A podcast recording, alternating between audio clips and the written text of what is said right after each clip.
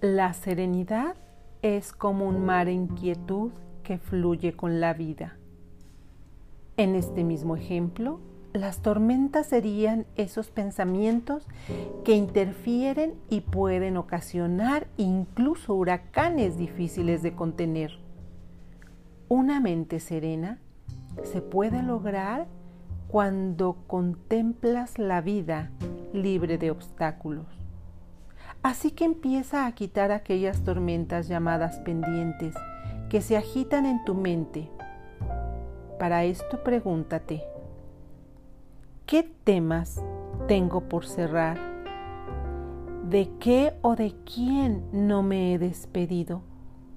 ¿A quién no he dado las gracias? ¿A quién no he dicho te amo?